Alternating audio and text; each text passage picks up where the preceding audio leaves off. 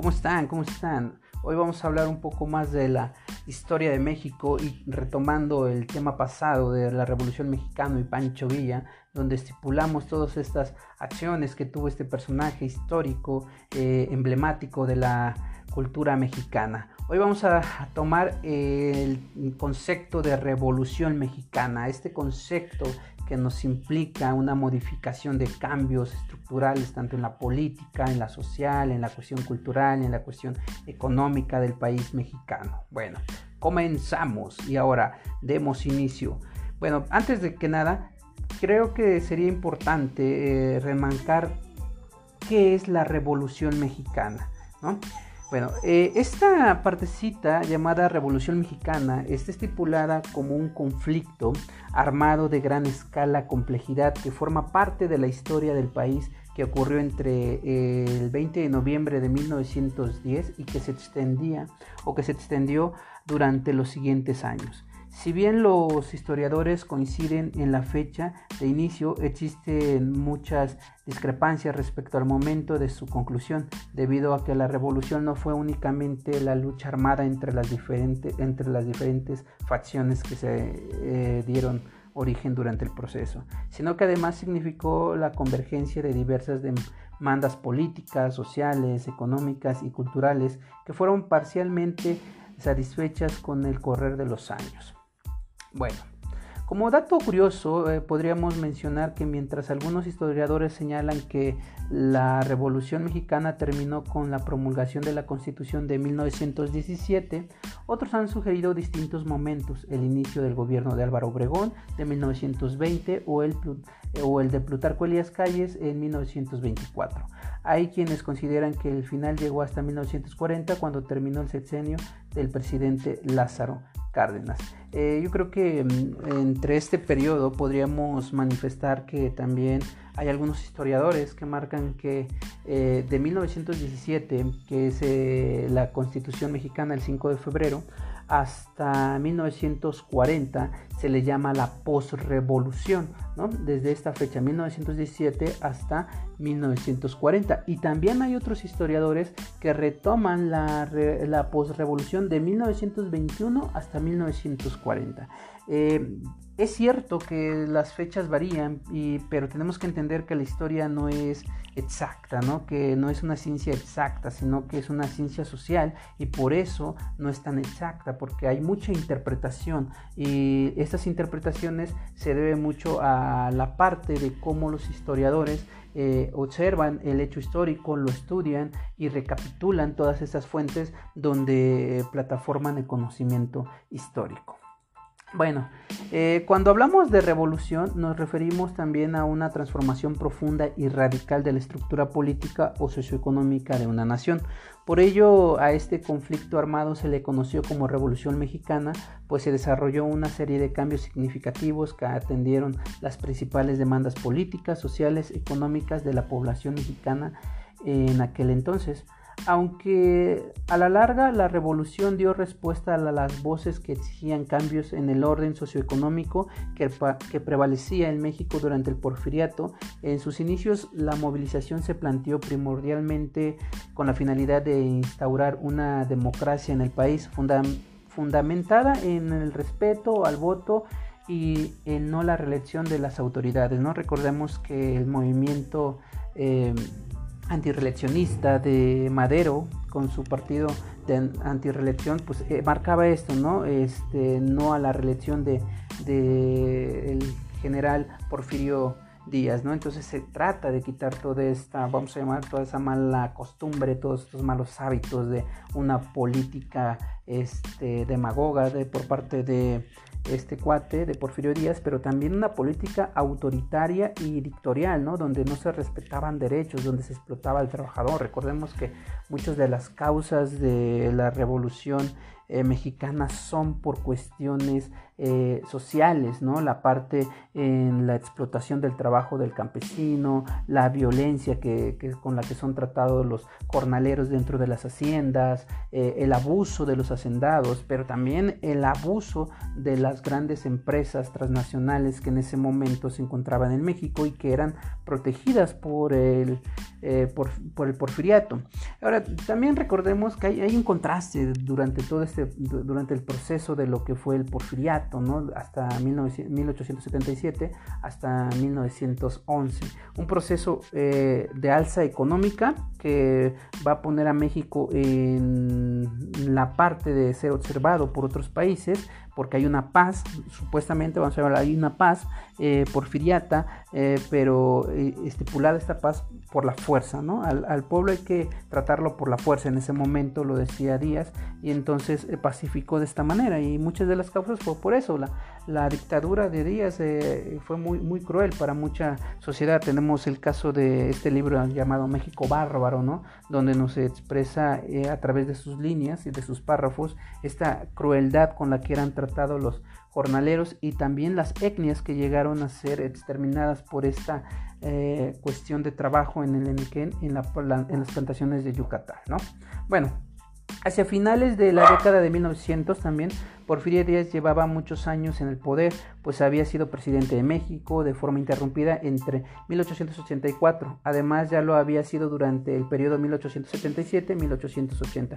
Recordemos que aquí hay una, hay una parte que se rompe porque eh, la primera parte de su presidencia de Díaz, 1877-1880, pues muchos no la consideran como una dictadura, sino que después de esta que va a entrar su compadre, este González, este de que va de 1880 a 1884, es la gestión de González, pues ya viene ahora sí de 1884 a 1888 y sucesivamente hasta 1911 el periodo de dictadura de Porfirio Díaz. ¿no?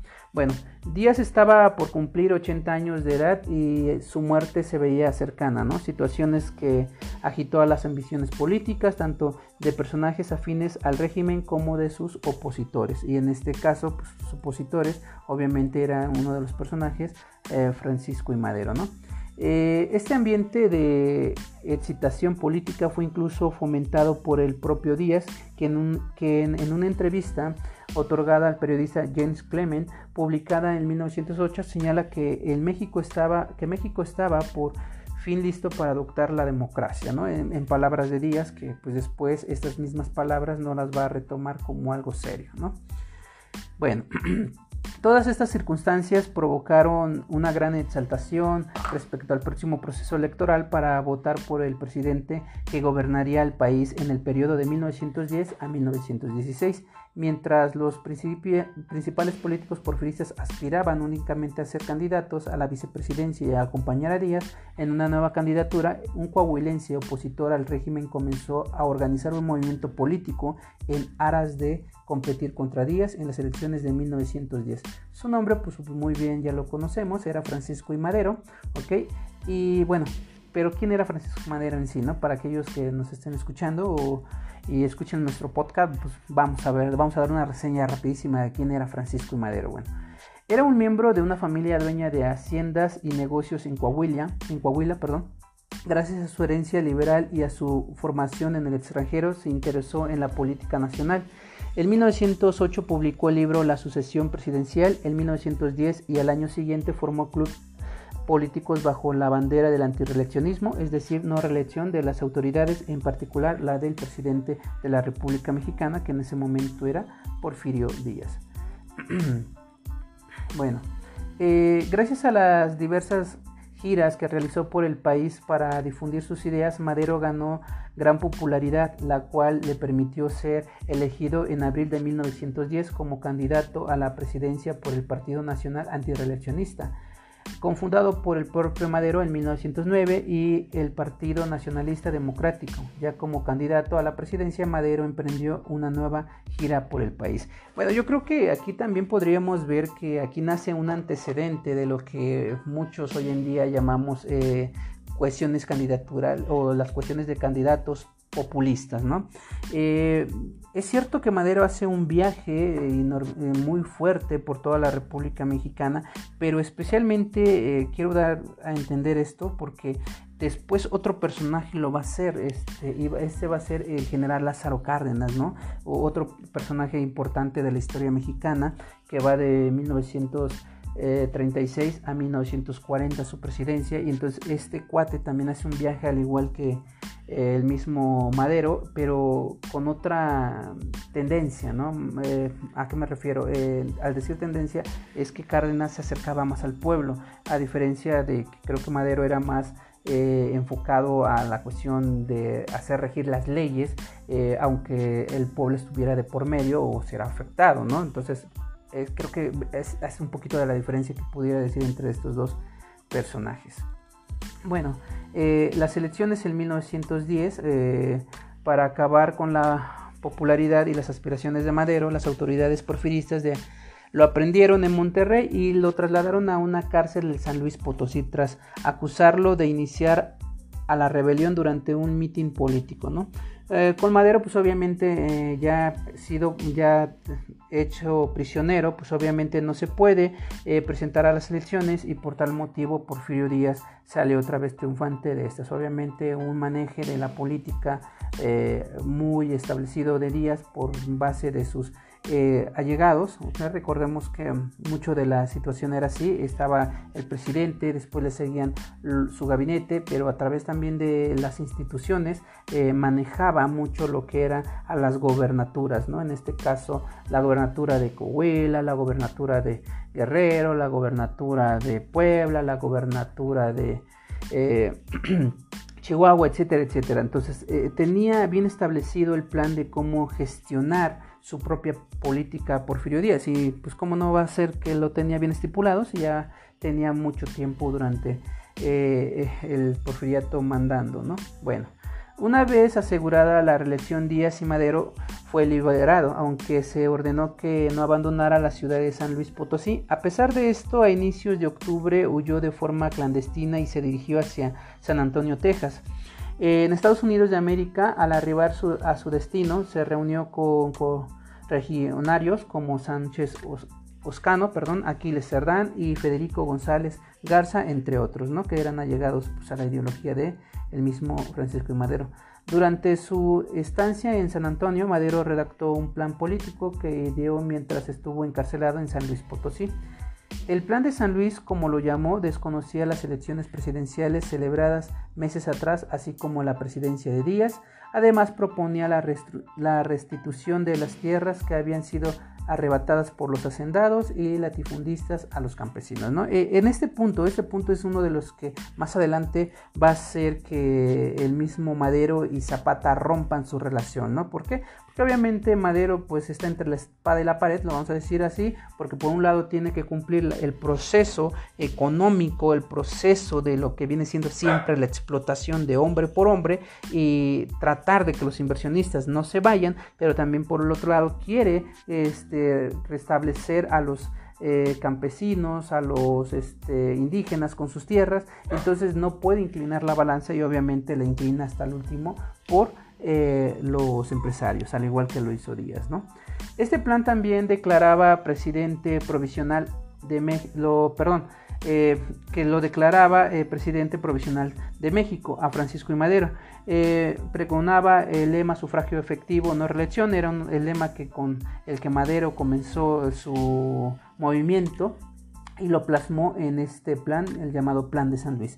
Sin embargo, en el punto que resultaría más determinante para los eventos futuros era la convocatoria al pueblo mexicano a tomar las armas el 20 de noviembre de 1910 para acabar con la dictadura de Díaz, a quien acusaba de impedir una transición política pacífica. Eh, la revuelta maderista. Eh, ¿Cómo pasa esta revuelta maderista o cómo se da?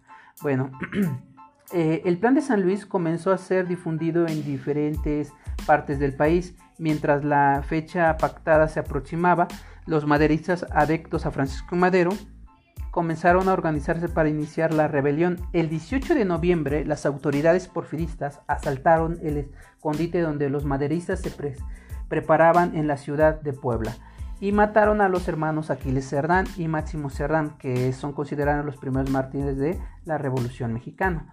Sin embargo, a partir del 20 de noviembre y durante los meses siguientes, incontables grupos y caudillos de todas partes del país se sumaron a la revuelta maderista. Entre ellos se encontraban Abraham González, Francisco Villa y Pascual Orozco en Chihuahua los, hermanos Arrieta en Durango, Ramón Iturbe en Sinaloa y Emiliano Zapata en Morelos, entre muchos otros, ¿no? Eh, esos son los más conocidos, obviamente los más renombrados, pero no quiere decir que el personaje colectivo histórico, en este caso que es el pueblo, que son los indígenas, que son los campesinos, que son los obreros, no tengan importancia. Creo que la masa más fuerte para hacer este tipo de revolución, obviamente, son el pueblo. Sin embargo, los personajes eh, históricos son los que detonan a esta masa para levantarse y por eso se les da como este proceso de nombrarlos dentro de la historia, ¿no? Pero también hay que hacer el reconocimiento de esa masa colectiva histórica, que es el pueblo. Eh, sorprendido por la respuesta popular a su llamado, Madero ingresó finalmente al territorio mexicano en febrero de 1911 para ponerse al mando de la revuelta, luego de no poder hacerlo el 20 de noviembre por falta de armamento y combatientes. El foco de insurrección se ubicó en Chihuahua, donde se formaron múltiples partidas maderistas que comenzaron a tomar el control del Estado. El 10 de mayo de 1911, las fuerzas maderistas dirigidas por Pascual Orozco y Pancho Villa tomaron Ciudad Juárez y casi 10 días después, las tropas rebeldes de Emiliano Zapata capturaron la ciudad de Cuautla. Estas derrotas aceleraron la caída del régimen porfirista. El 21 de mayo eh, se firmaron los tratados de Ciudad Juárez entre representantes maderistas y Francisco C. Carvajal por parte del gobierno federal. En dichos tratados se anunciaba la renuncia del presidente Díaz y del, vicepresidente Ramón Corral, los, las cuales se hicieron oficiales cuatro días después. Después de más de 30 años, el porfiriato había llegado a su fin. A la salida de Díaz de la presidencia, Francisco León de la Barra asumió el poder de, la, de forma interina. Luego de celebrarse nuevas elecciones, Madero fue elegido nuevo presidente de la República, cargo que ejerció a partir de noviembre de 1911.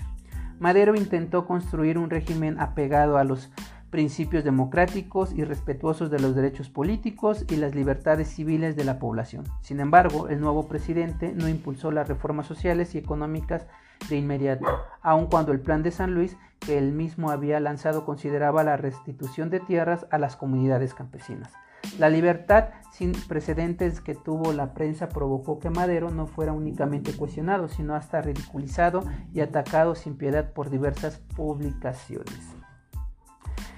El Perdón, el desinterés de Madero por las cuestiones agrarias que tanto interesaban a buena parte de los combatientes que participaron en su revuelta provocó que pronto perdiera su apoyo. En ese sentido, Emiliano Zapata y los campesinos de Morelos se levantaron nuevamente en armas, esta vez contra el gobierno de Madero a través del Plan de Ayala el 28 de noviembre de 1911, mientras que el chihuahuense Pascual Orozco hizo lo propio mediante el Plan de Empacadora el 25 de marzo de 1912.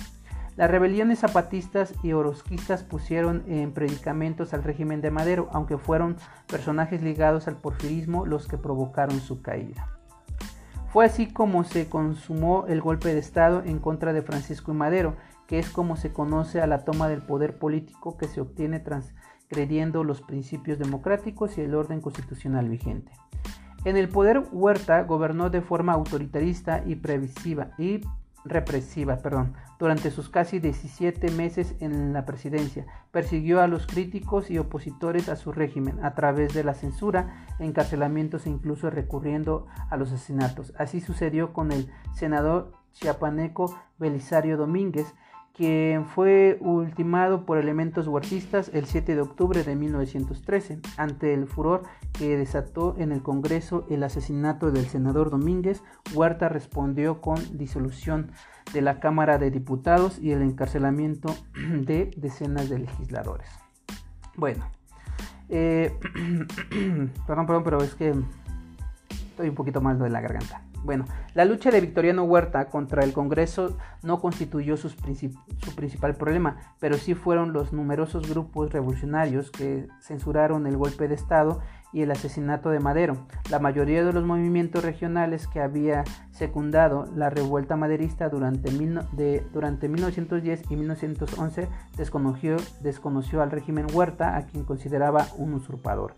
Estos grupos armados se aliaron en momentos específicos a lo largo de la Revolución Mexicana en función a un objetivo común, pero existían entre ellos grandes diferencias que impedían su total integración. Bueno, ¿Qué diferencias había para que estos grupos no tuvieran esa relación o no fueran tan relacionados? Para comenzar, ¿cuáles son estos grupos? No, miren, eh, existían tres grupos importantes. El villista, obviamente, que dirigía Pancho Villa, el zapatismo, que dirigía Zapata, y el carrancista, ¿no? Que de Venustiano Carranza. Eh, por un lado, el villismo eh, que estaba en el norte, el zapatismo que estaba hacia el sur y parte del centro del país, y el carrancismo que estaba dentro del centro del país y parte del norte, ¿no? Ahora, líderes, pues ya los dije, el líder era obviamente Pancho Villa, que había, y había otros generales, que estaba Felipe Ángeles, Tomás Urbina, Toribio Ortega, eh, Herrera, Calixto Contreras y Rodolfo Fierro. Esos eran los líderes del, del movimiento eh, del villismo. ¿no? En el zapatismo, pues obviamente era Emiliano Zapata y los otros que le secundaban eran eh, Otilio Montaño, Genovevo de la O, Eufemio Zapata, Antonio Díaz, Soto y Gama y Gilberto Magaña, ¿no? Mientras que en el carrancismo, pues obviamente estaba Venustiano Carranza, pero también estaba eh, Vito Alicio Robles, Lucio Blanco, Manuel Domínguez, Pablo González, Adolfo de la Huerta, el general Álvaro Obregón. Y después que este personaje, Álvaro Obregón, va a tener una importante eh, cuestión, ¿no? De movimiento porque va a llegar a ser presidente de la República Mexicana también. Bueno, eh, las zonas donde se desempeñaron o donde se ubicaron y tuvieron mucho auge, el villismo fue en Chihuahua, Durango, así como la región de la comarca lagunera y sus alrededores. Y obviamente el zapatismo pues estaba entre lo que era Michoacán, Guerrero, Oaxaca, Puebla, Estado de México y Ciudad de México mientras que la parte de los carrancistas pues surgió en Coahuila, donde tuvo un gran arraigo, a diferencia del villismo y el zapatismo, que fueron movimientos de carácter regionalistas más marcado. Los grupos carrancistas o constitucionalistas aparecieron en muchas partes del país. ¿no? Recordemos que eh, Carranza era muy allegado también a Madero y por eso sigue el mismo el mismo perfil, el mismo perfil que era el constitucionalismo, ¿no? Y después ese constitucionalismo pues lleva a Carranza a hacer la nueva constitución mexicana y que es la que nos sigue rigiendo a nosotros, que fue la del 5 de febrero de 1917, ¿no? Base social. ¿Cuáles son la base social de cada uno de estos grupos? Bueno, eh, en los villistas estaba conformado por rancheros, agricultores, vaqueros, campesinos, mineros, obreros, ferrocarrileros del norte del país. Eh, el zapatismo constituía principalmente por campesinos de los pueblos de Morelos e indígenas también del estado de Guerrero.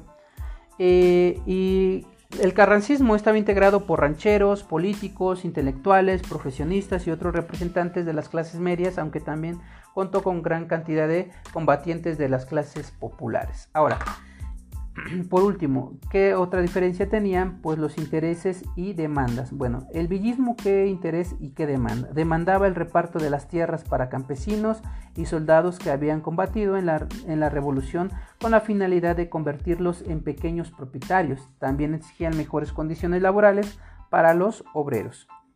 El zapatismo, eh, a través del plan de Ayala, los zapatistas demandaban la restitución de tierras y la fragmentación de haciendas para dotar de tierras comunales a los campesinos. Y su lucha tenía, un, tenía muy marcado el carácter de justicia social para los desposeídos, ¿no? o la clase más desprestigiada en este sentido, vamos a llamarlo así, eh, que era la indígena y la campesina. Y desprestigiada digo porque eh, así la desprestigió el Estado, el mismo sistema, ¿no? No es que no tuvieran una validez, claro que tenían una validez, pero el mismo sistema lo había hecho así. Y por último, bueno, el movimiento carrancista estaba interesado en introducir reformas radicales que afectaran los intereses de las clases medias y los grandes hacendados. El carrancismo representó los anhelos de los, de los estratos de los estratos medios de participar en política y de establecer las medidas que les permitieran desarrollarse económicamente. Más tarde, Carranza propuso algunas concesiones sociales para atraer el apoyo de campesinos y obreros. Bueno, es, es, así como estaban divididos y por eso no tenían los mismos, el mismo interés cada uno de estos grupos. Bueno, prácticamente desde que tomó posesión como presidente interino de México el 19 de febrero de 1913, Victoriano Huerta tuvo que hacerse frente a los grupos revolucionarios que se levantaron en armas para derrocarlo, ¿no? Yo creo que ni interino, sino usurpado el poder, ¿no? Cabe señalar que estas rebeliones también surgieron de forma espontánea e independiente sin que hubiera un jefe máximo que coordinara los esfuerzos de los grupos revolucionarios en lucha contra el régimen huertista. Eh, ¿Cuál fue la postura de Emiliano Zapata, Pancho Villa y Venustiano Carranza ante el derrocamiento de Madero y el ascenso al poder de Huerta? Bueno, Zapata los zapatistas permanecieron en, su, en el estatus de la guerra contra el gobierno desde antes de producirse el golpe de Estado. Sin embargo, a finales de febrero de 1913, el propio Zapata alertaba a sus correligionarios de no entablar pláticas de paz con el régimen ilegal de vuelta al que debían seguir combatiendo. Villa eh, bueno, Pancho Villa se encontraba en El Paso, Texas, cuando se produjo el golpe de Estado, debido a que allí se había refugiado luego de haber escapado de la cárcel de Tlatelolco a finales de 1912. Al enterarse del magnicidio, Villa cruzó la frontera acompañado de ocho hombres a principios de marzo de 1913 con el objetivo de reclutar tropa y combatir el régimen espuriano de Huerta, ¿no? Bueno, después sabemos que este ejército villista se volvió muy grande y fue uno de los eh, que tenía más eh, volumen de, gente en su ejército, ¿no? Muy bien. Eh, Carranza entonces, el gobernador, era gobernador de Coahuila, Venustiano Carranza censuró de inmediato el nuevo gobierno ilegítimo y desde principios de marzo comenzó a combatir las fuerzas federales, ¿no? Carranza promulgó el plan de Guadalupe el 26 de marzo de 1913. Bueno, como comentábamos, perdón, es que me andaba ahogando mediante el, el plan de Guadalupe que había dicho este anteriormente que había promulgado Carranza, pues desconocía a Victoriano Huerta como presidente y se nombraba al propio Carranza como primer jefe del ejército constitucional, ¿no? Eh, de esa manera, esas eran las posturas que tenían estos tres personajes importantes del de la siguiente etapa de la Revolución Mexicana, porque recordemos, la primera etapa fue el destronar o, quitarle el gobierno a Díaz y después viene esta cuestión del golpe de Estado por eh, Victoriano Huerta, eh, llamada, la llamada decena trágica, ¿no? Que se da. Bueno, después de esto, Venustiano Carranza trabó conversaciones, o entabló más bien dicho, conversaciones con la mayoría de los jefes revolucionarios en armas y logró que se adherieran o se adentraran y se juntaran al plan de Guadalupe. En consecuencia, eh, lo reconocieron como primer jefe del ejército constitucionalista, agrupación militar denominada así porque defendía el orden legal fundado en la Constitución de 1857. Con el paso de los meses, el ejército constitucionalista se conformó de varias divisiones, entre las que destacaban del noroeste, liderado por Pablo González, la del noroeste por Álvaro Obregón, la del norte por Pancho Villa, entre otras, ¿no? Emiliano Zapata y sus fuerzas no se adhirieron al plan de Guadalupe, aunque lo aceptaron y también continuaron la lucha contra Huerta. Bueno. Conforme pasó el tiempo, la guerra entre las fuerzas revolucionarias y las tropas federales al mando de Victoriano Huerta comenzó a inclinarse a favor de los primeros. Durante el resto de 1913 y la primera mitad de 1914, el régimen de Huerta sufrió duras derrotas que fueron replegadas a sus fuerzas hacia el centro del país. ¿Cuáles son unas de estas, de estas derrotas? ¿no? Miren, la división del norte de Francisco Villa tomó sucesivamente la plaza de Ciudad Juárez, Chihuahua, Ojinagua, Torres, Saltillo y Zacatecas, luego de superar a los federales en cruentas decisivas batallas. ¿no?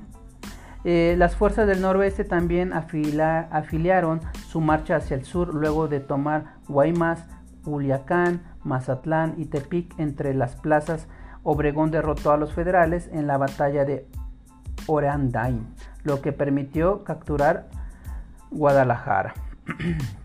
en el sur del país, Zapata y su ejército libertador del sur lograron dominar casi todo el estado de Morelos y partes de Guerrero y para mediados de 1914 ocuparon ya Guajimalpa y Xochimilco y Mipalta, ¿no? que estas, estas delegaciones actualmente están hacia el sur del estado y pues obviamente por ahí entra eh, Morelos, ya que está pegado a Cuernavaca, ya a Morelos y al estado de Guerrero. Bueno, incapaz de detener los avances de los ejércitos revolucionarios, Huerta no tuvo más remedio que renunciar a la presidencia el 15 de julio de 1914, abandonar el país. Las tropas de Álvaro Obregón ocuparon la capital y días después lo hizo Carranza con la finalidad de establecer su gobierno provisional.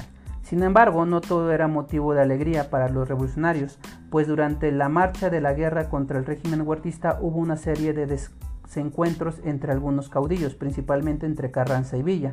Asimismo, las demandadas de villistas y zapatistas no coincidían del todo con la, con lo, o con la postura de los carrancistas y demás jefes del constitucionalismo.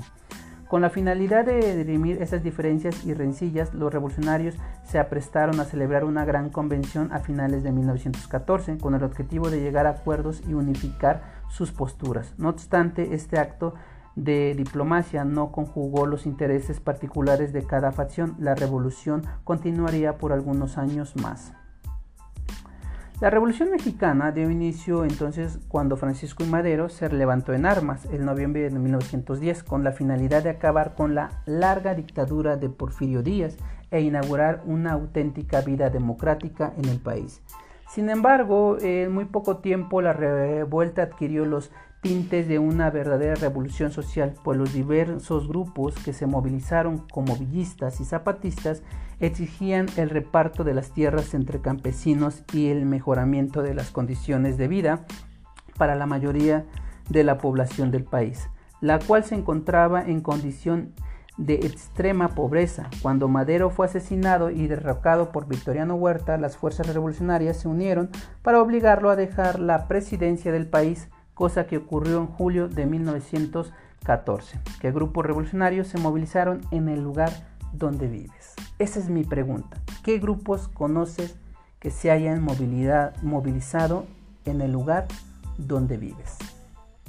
Bueno chicos, este fue uno de los, de los temas importantes de que es de historia de México, la Revolución Mexicana. Espero y les sirva y lo puedan utilizar para llevar a cabo algunas actividades. Nos vemos en otro capítulo. Hasta la próxima.